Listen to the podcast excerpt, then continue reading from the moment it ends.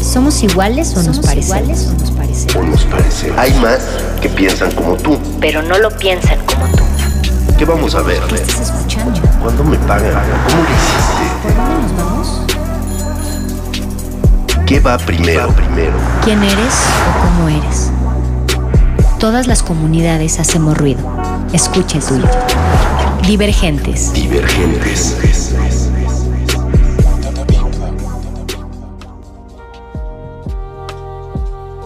Di- di- Divergentes.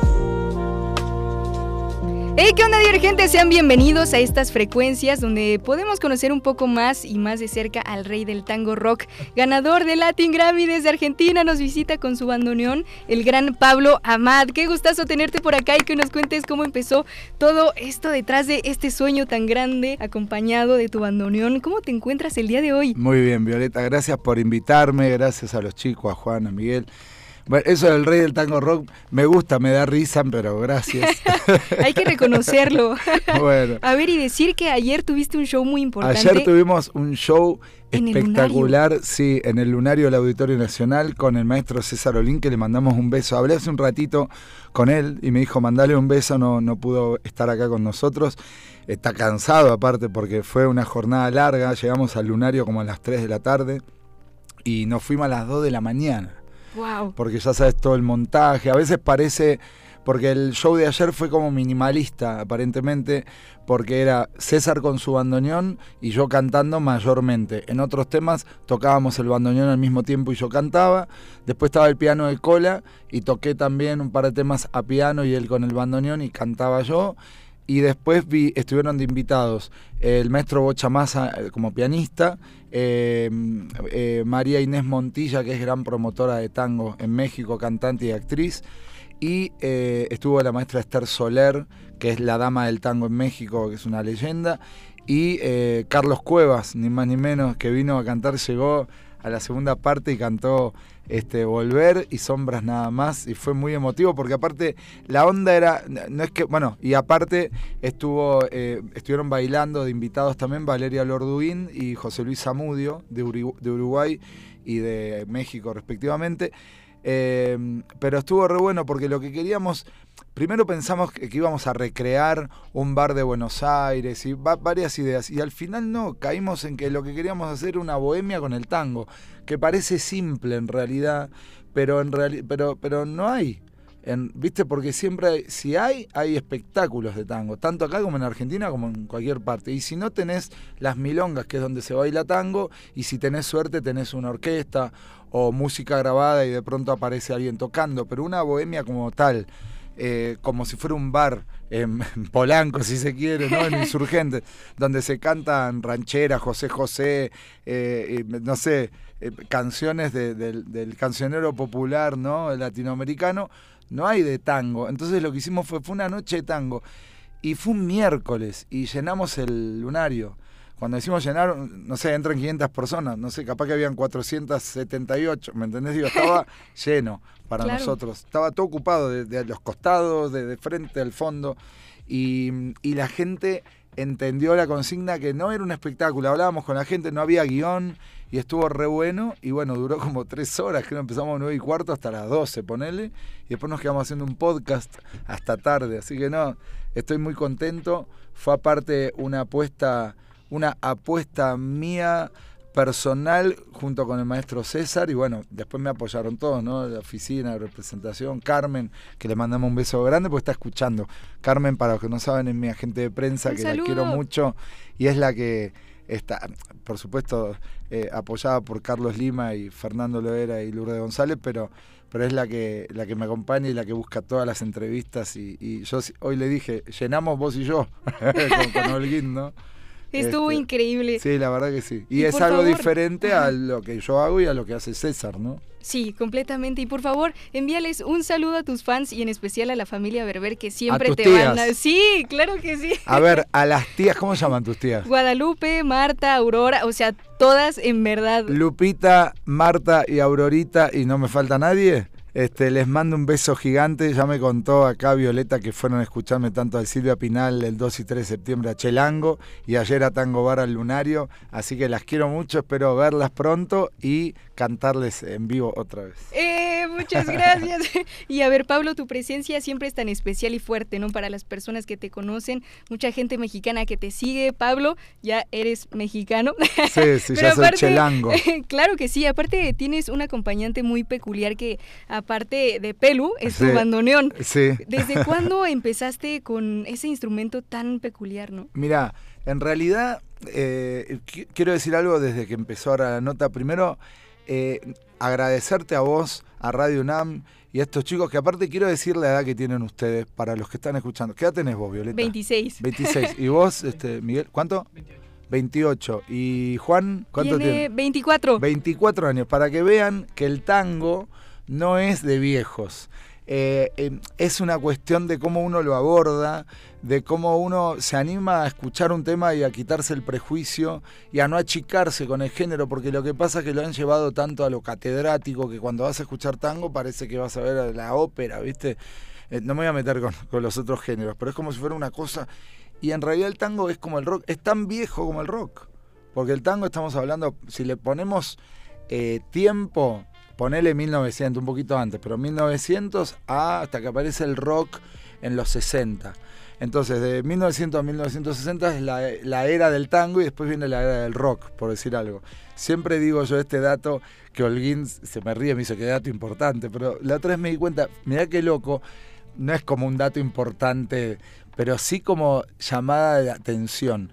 Gardel muere en 1935 y Elvis Presley nace en 1935. Digo esto porque por dos cosas. Uno, porque voy a hablar ahora de tango rock.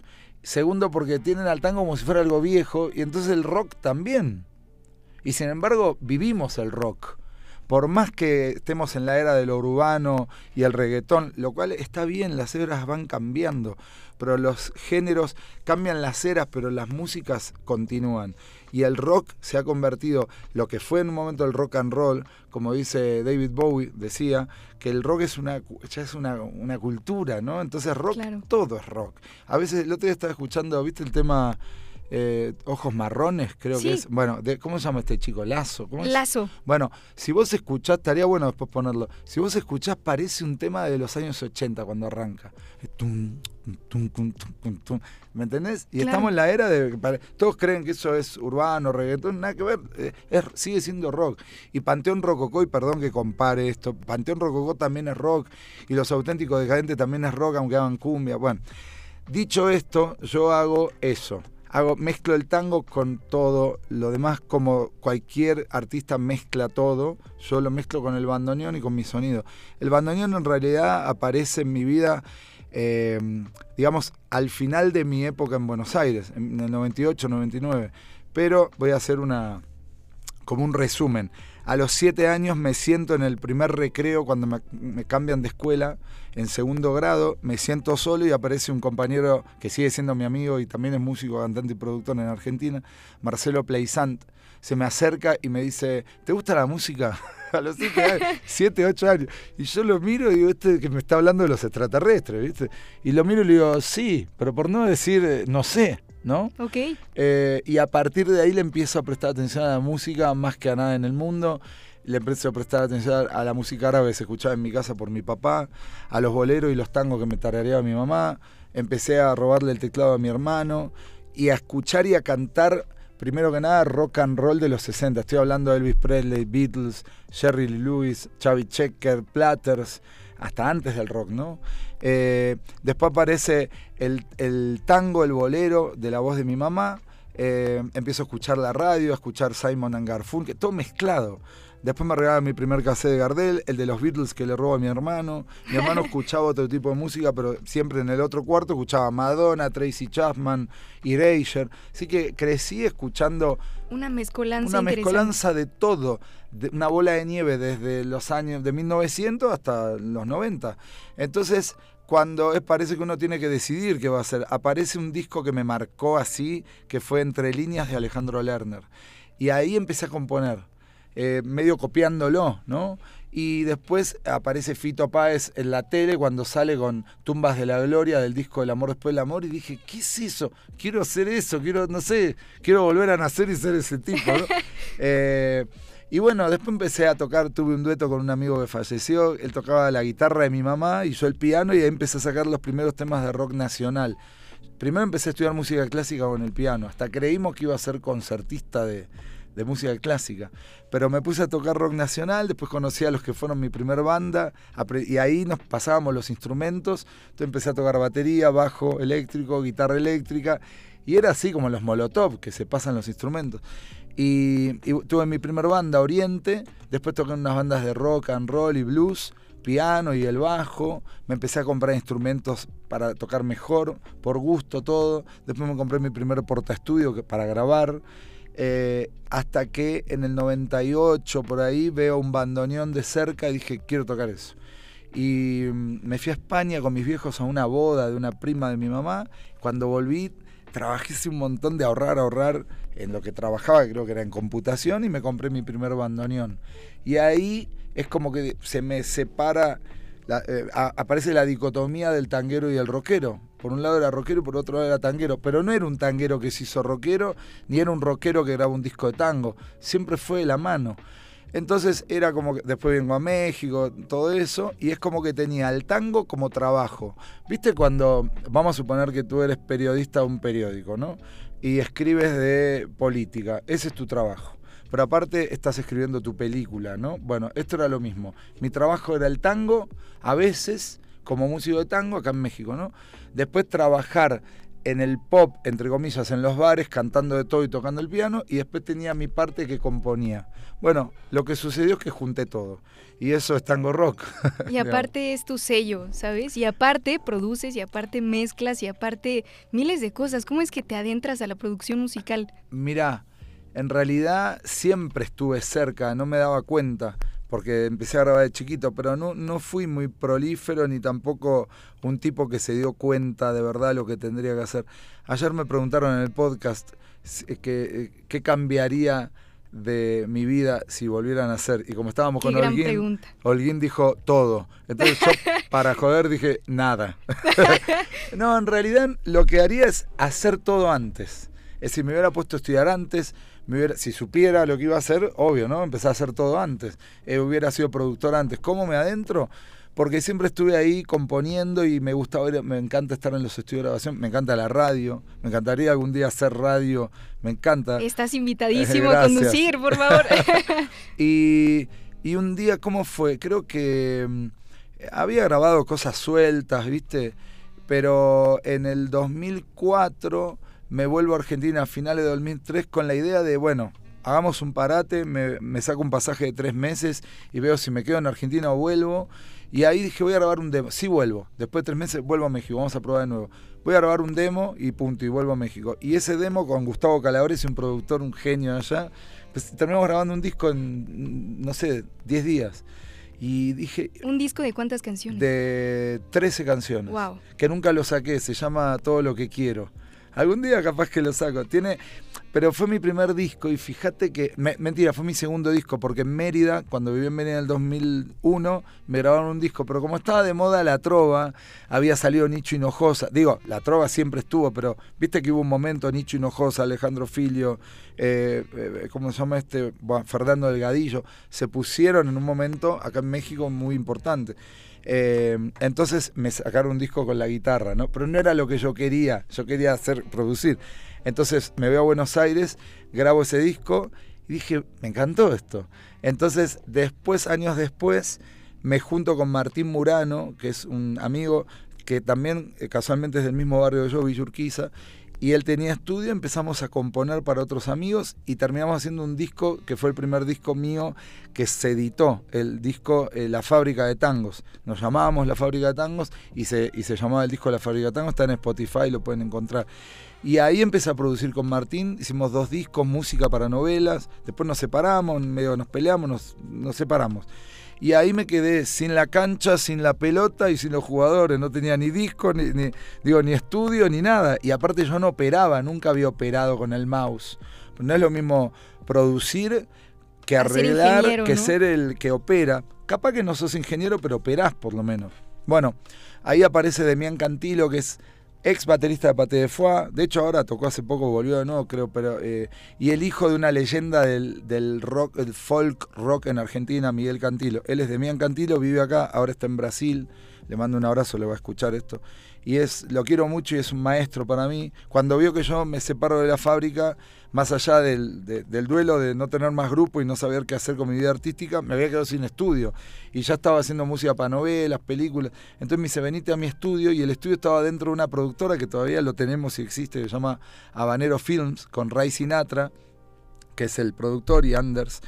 Y, y ahí entré al estudio, me dijo, mira, yo te doy el estudio, acá está el bajo, la guitarra, el piano, todo, te voy a enseñar cómo operar el Pro Tools. Entonces él y otra camada de amigos más uruguayos como Johnny Roldán y todos me fueron enseñando y de pronto me vi solo produciendo. Estoy hablando de esto en el 2013 Hasta ganar un Grammy. y ahora me gané un Grammy como ingeniero. Yo me río porque me parece... Mi, mi papá cuando le muestro el Grammy por, por el, por el WhatsApp, me dice, ¿se puede decir acá malas palabras? Sí, No. por Ah, favor, ay, sí, se puede todo. Me dice mi papá, se pone los lentes y me dice, a ver, vení, vení. para-". Igual no es una mala palabra porque ahora explico lo que... Alcanzame, acercame el Grammy a la cámara. Le, le acerco así, ingeniero, ingeniero de que si no estudiaste un carajo. este, así que bueno, pero me gané el Grammy. Pablo, es precioso encontrarte tocando y que al final la gente se espere por ti en el venue, que te regalen cosas, que te regalen rosas eh, en el mismo show, o sea que vas pasando y la gente así te, te llena de Ah, flores. tú Qué hablas precioso, del Pinal. Pinal estuvo increíble. Le mando un beso gigante. Mirá, ayer me trajeron unos dulces Uf. de tamarindo enchilado, unas como- parecían trufas, Qué rico. pero eran me las trajeron del club de fan que son Clara y Olga, que les mando un besote, seguro están escuchando y si no lo van a escuchar después. Eh, la otra vez en el Silvia Pinal salí y me regalaron una caja preciosa con un vino. ¿Viste cuando decís, encima que hago lo que me gusta? eh, que, que vivo donde quiero porque yo elijo estar acá en México y que y encima la gente va a verme y me, y me da, es como dice Ricardo Darín, eh, ¿saben quién es Ricardo Darín? Es un actor argentino. Seguro lo vieron porque hizo El secreto de sus ojos, eh, El hijo de la novia, un actorazo. Y mm, ahora hubo una película llamó Argentina 1985 que la recomiendo, que habla del juicio a la Junta Militar en 1985 y, actúa Ricardo Da- Darín. Y mm, Alejandro Fantino, que es un gran eh, conductor y, y, mm, entrevistador, que empezó con fútbol, pero ahora entrevista, es para mí el mejor entrevistador de Argentina, que tiene su, programa, ahora sí es independiente, que se llama Aura. Lo, entrevi- lo entrevista Ricardo Darín, es muy bueno entrevistando porque hasta se pone eh, Alejandro en, en lo que la gente, sin decir, che, la gente dice, él representa a la gente. Entonces le dice, eh, ¿por qué le dijiste que no a Francis Ford Coppola? ¿Por qué le dijiste que no?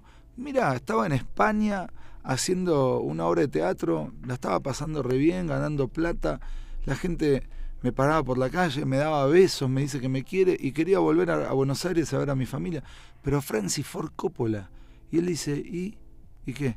Pero escúchame, plata, Oscar. Sí. Escúchame, me querían que haga de un narcotraficante latinoamericano, no sé qué. ¿Para qué? ¿Cómo para qué? Le dice, para tener más plata. ¿Para qué? "Pero Para tener un mejor auto. ¿Para qué? Si yo tengo un buen auto. Y dice, yo me baño dos veces por día con agua caliente. ¿Cómo? Le doy de comer a mi familia. La gente me para en la calle y me dice que me quiere y me da besos. ¿Qué más quiero? Qué gran regalo. Entonces es un genio porque Fantino lo lleva ahí, ¿entendés? Pareciera como. Después te ponen pedazos y te ponen, ay, mirá Fantino, qué materialista, ¿entendés? Pero en realidad el entrevistador lo lleva a que el otro día eso.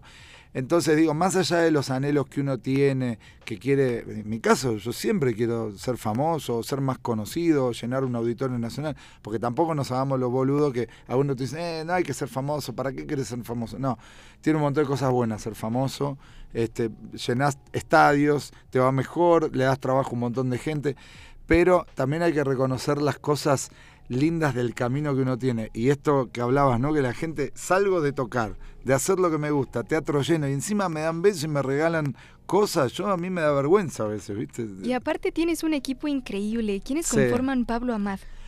Bueno, eh, desde la oficina eh, los managers son eh, Lourdes González, Carlos Lima, Fernando Loera, después están los que siguen eh, eh, en, la, en la línea, en el organigrama, digamos, Laura Dávalos, Carmen Cruz, Blanquita, Edgar, algunos no me sé los apellidos, eh, espero no olvidarme de nadie. Y después la banda, ¿no? Que son mis amigos y están siempre, a veces tocamos todos juntos, a veces somos menos.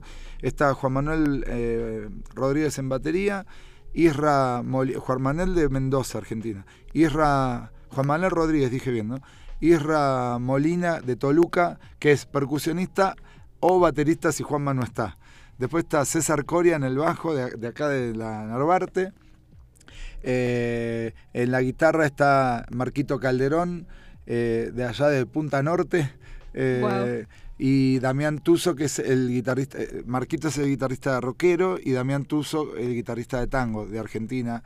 Después está Alejandro Gómez de la hermana República de Tlanepantla eh, en los teclados, que cuando no puede venir César a tocar el bajo, eh, Ale toca los bajos como The Doors, pero toca el bajo como César, es impresionante Wow. con el teclado. Eh, y en los después a veces viene Fernando Laura, hay varios eh, que son itinerantes, ¿no? Que a veces están. Después está Vale Cox en los coros, que, que es una gran artista y aparte es eh, corista de Alex Intec. Está Belu Goulier también en los coros. Y bueno, somos un montón, los bailarines, eh, Valeria Lorduín, José Luis Amudio, Diana Chávez, Leonardo Dáquila, ingeniero eh, siempre eh, Fernando Reyes con todo su equipo. Somos un montón, la verdad. Y Pelu. Y también. el Pelu, y el Pelu que ayer estuvo en el lunario. El Pelu. Ay, qué Y precioso. se hizo pis en el escenario del lunario. es un genio, Pelu. Y mis hijitos están re encariñados con Pelu y justo uno dice que venga un ángel a- a- cuando Pelu no esté, ¿no? A, a subsanar Y eso. Y apareció este Ajá. antes. Eh, es un chihuahueño mezclado con Pinscher. Pinscher, para los que no saben, es como el, el Doberman chiquitito. En realidad, el Doberman que todos conocemos se llama Pinscher Dober, Doberman. Es la, la raza, el nombre real de la raza. Y los que le dicen Doberman chiquitito se llaman Pinscher. Ok. Eh, así que Doberman es la característica del, del grande, por decirlo. Pero la raza es Pinscher. Y Pinscher solo es el chiquitito. Este es una mezcla de chihuahueño con, con Pinscher. Es como un chihuahua más lindo, con patas largas, chiquitito, con unas orejas más grandes que la cabeza, ¿viste? Y estaba perdido, lo vio César Holguín. Ah, Estábamos saliendo de un ensayo para Tango Bar. Entonces me dice, un perro perdido. Lo ve y se da cuenta. Y, y César con los animales es el tipo más dulce que yo he visto, con, como mi veterinario también. Y entonces lo seguía César con mi moto a ver a dónde iba y empezamos medio a intentar acorralarlo, se mete abajo de un carro, el, no César, el perro. y, me, y me tiro y lo agarré. Y me lo llevé a la veterinaria, lo tuve dos días ahí, que, a ver si lo rescataban, lo pedían, digo, me fui al barrio de César, di vuelta por todos lados eh, y fuimos a una estética a preguntar, me dije, sí, estoy en una red de gente que busca perros y lo publicaron, una fotito, pero nadie lo, lo reclamó, así que quédatelo. Y, le- y César le puso tango bar ¡Guau! ¡Qué al motivo! perro. Sí, pero mis, mi- mis hijos me sacaron. ¿Cómo, cómo tango bar? Bueno, y le quedó tanguito. ¡Ay, no! ¡Qué precioso! Así que tanguito ya está ahí con nosotros. Qué emotivo momento y también una emotividad muy grande que nos puedas compartir un poco Dale. de cosas con tu bandoneón. Ah, Vamos a aprovechar. emociones. aprove- aprovechemos y cantemos el tango de pelu con el bandoneón. Eso, súper. Se está por romper una nota.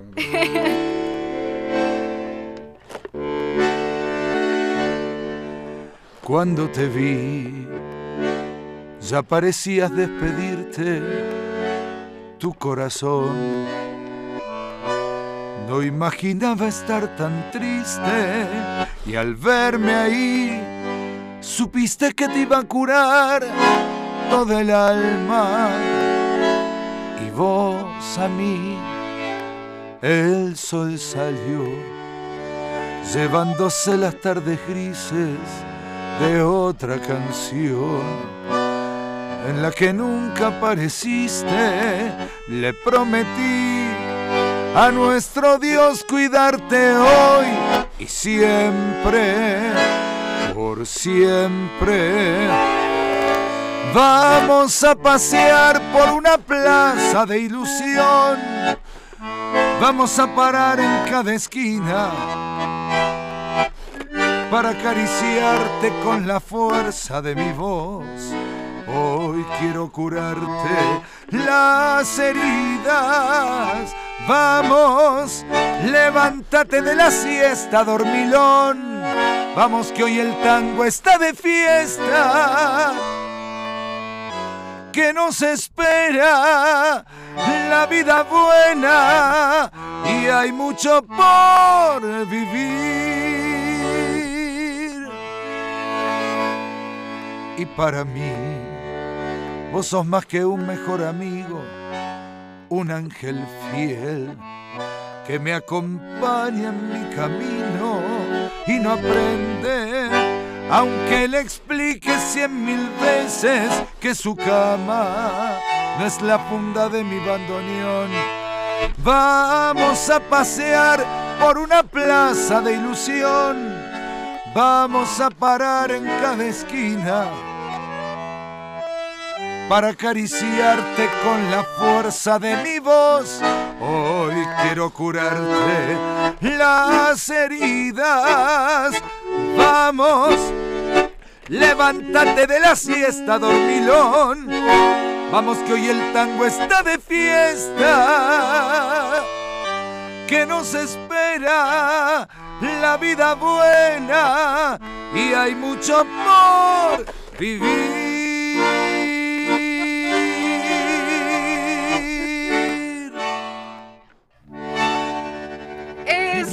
Están aplaudiendo por allá, aquí todos, estamos muy emocionados. Es increíble cómo la música eh, pues te ha traído hasta México y a lugares inimaginables, ¿no? ¿Hasta dónde te ha llevado la música? ¿Qué has visitado? No puede ser. Se, me acaba de salir un, un botón del bandoneón, pero mientras charlamos lo vamos a... re- A ver si en la producción Cola Loca... Uy, ya dejé la máquina. Bueno, que Cola Loca nos mande una Cola Loca, por Patrocínanos con la loca. que nos patrocinen para pegar el bandoneón. Te voy a contar una cosa. Eh, ahora que decís eso, una vez estaba en Mérida, me acuerdo, y mm, cuando yo llegué a Mérida tenía 20 llegué a los 21 años en febrero, el 12 de febrero del 2001. Llegué a Cancún y me llevaron a Mérida. Silvia Cater y Fernando Berbisky, que son eh, una pareja argentina judía que acabo de hablar, por cierto, eh, vinieron, eh, fueron a Israel a presentar una obra de Silvia. Silvia es cantante y actriz eh, hace 40 años y justo me acaba de contar que fue a Israel a, a presentar una obra y no pudo darla por todo y estuvieron esperando un vuelo humanitario y ya están aquí. Así Wow, que aprovechamos bueno. a mandarle un beso a toda la comunidad eh, eh, judía en todo el mundo y, y bueno, y a todos en realidad porque es un, es un sufrimiento de, de- de todo Medio Oriente, ¿no? Que se que, que pase un milagro. Pero bueno, volviendo al tema, eh, Silvia me invita para participar de un grupo llamaba Tangozón. Y eran una pareja de bailarines, Silvia y el maestro un pianista excepcional. Yo con todos los ah, músicos que toqué, y, y a veces no toqué, sino con charlas fui aprendiendo, fueron mis maestros todos. Eh, de hecho, otro paréntesis, hace unos días fui a tocar al hipódromo, un festival de, de carnes, ¿viste? Pusieron como qué rico. A las brasas se llamó. Y, y me trajeron un piano para tocar en el, en el Hospitality, que es la carpa de un banco muy famoso, ¿no?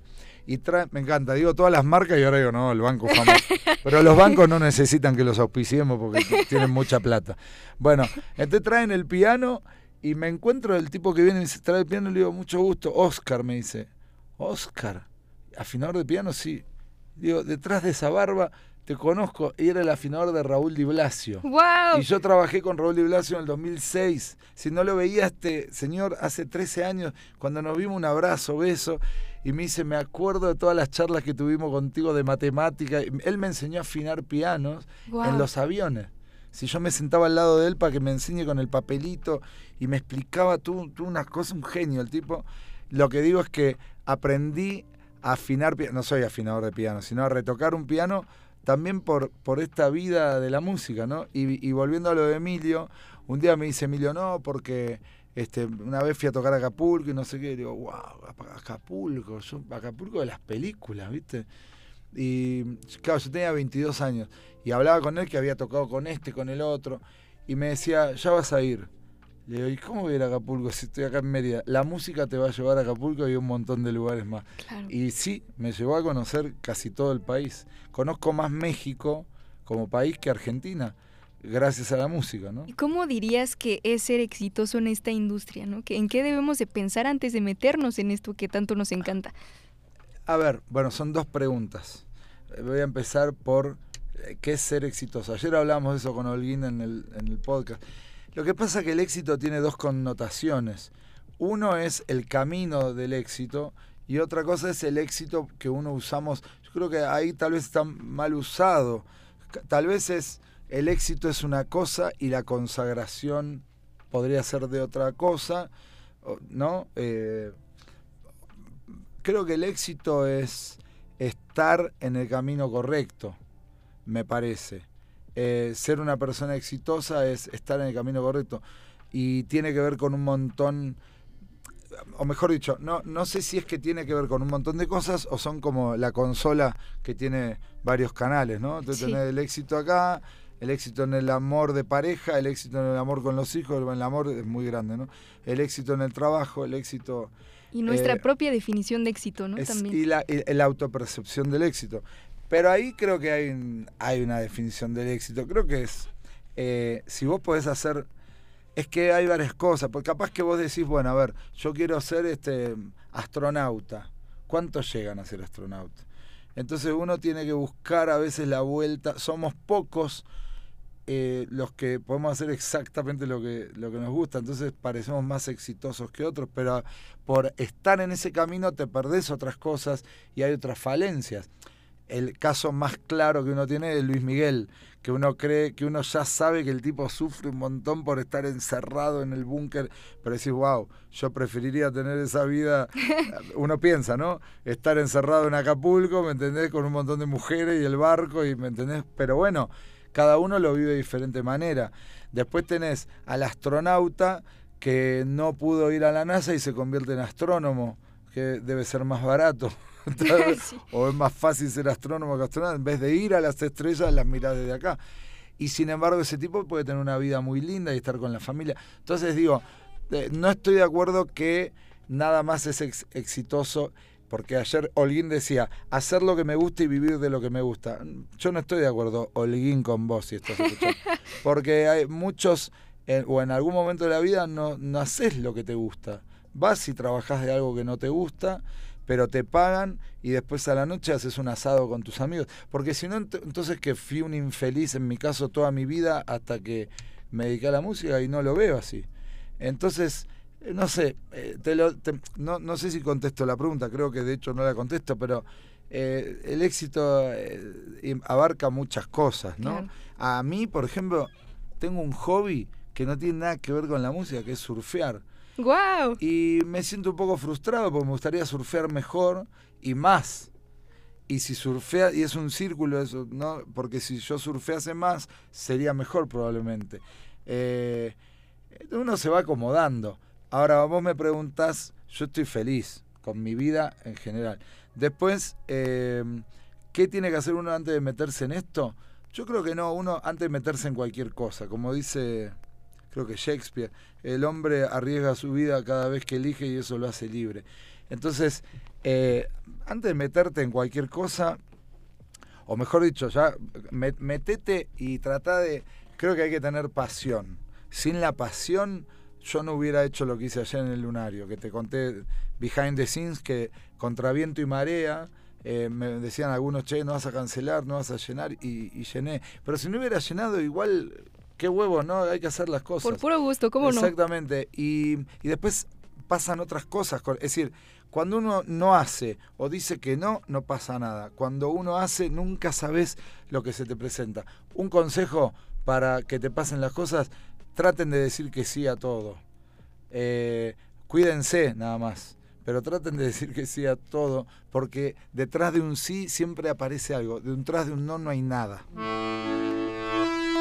voy a cantar un tango que me gusta mucho, que no es mío, es de Rubén Juárez y Julio Martín, que fue, Rubén Juárez fue el único bandoneonista, cantor y bandoneonista al mismo tiempo famoso, y hizo este tango con otro que se llama Julio Martín, que se llama Mi bandoneón y yo, y es el, para mí, de los tangos más lindos. Te describe. sí, me voy a acercar esto, mira.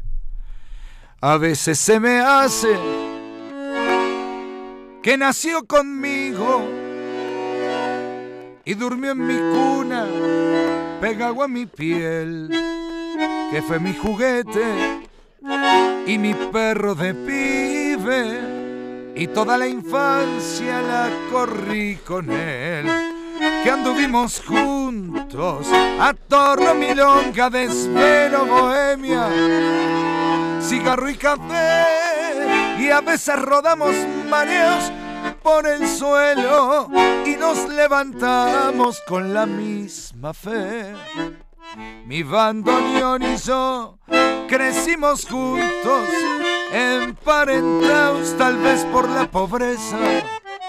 Muchas veces reímos de alegría y otras veces lloramos de tristeza. Yo le hablo de hombre a fuelle, mano a mano, lo mismo que si hablara con mi madre vieja.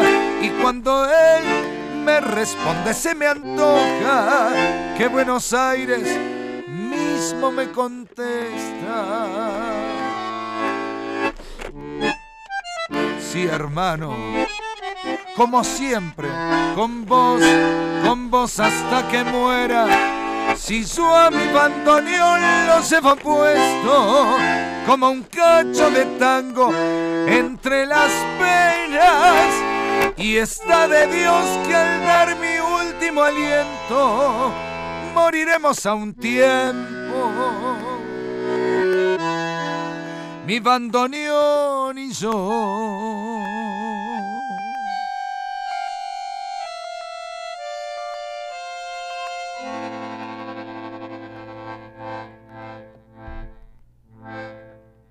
Cuando estés perdido y te hagas una canción, bueno, en el caso de los que hacemos o he hecho música para, eh, no es que me dedico a hacer música a pedido, pero he hecho, eh, si te tiran el tema y no te sale nada, pensá en los elementos, me dice, vale. Entonces, pensá en los elementos. Dios, el tiempo y con cada cosa algo más. El tiempo tenés el reloj, las agujas, la arena del reloj, un montón de cosas. Y entonces ahí empecé, bueno, no me salía nada. Una semana me decían, ya tenés el tema, no, no, no, no lo tengo. No lo tengo, ¿qué crees que haga? No, porque no, hay una parte creativa y una parte técnica. Sí. Cuando compones es creativa, después decís, bueno, vamos a arreglarlo. Es decir, la, la creatividad, el arreglo y la producción. La producción es algo... Después está la parte creativa en la producción, pero cuando tenés que solucionar es como medio eh, técnico, ¿no? Sí. Eh, por eso si se drogan, no se droguen cuando tienen que grabar. Si lo hacen cuando componen, pero después cuando graben no lo hagan. Eh, bueno, no, no se droguen, no, no se droguen nunca. Eh, bueno, la cuestión es que agarro y mm, estuve una semana, no me salía nada y justo dejo el estudio y me voy a mi casa a la noche. Mi mujer estaba trabajando, bailando, llegué solo Tuve una semana pensando qué hacer hasta que empiezo y hice el tema. Está en YouTube ahí el tema, se llama La arena se me va. Y, empieza contando la historia y, fue de los mejores temas que hice así, no te digo el mejor tema de mi vida, pero de los temas que más me acuerdo digo, qué temazo, igual tiene un robo de un montón de música, ¿no?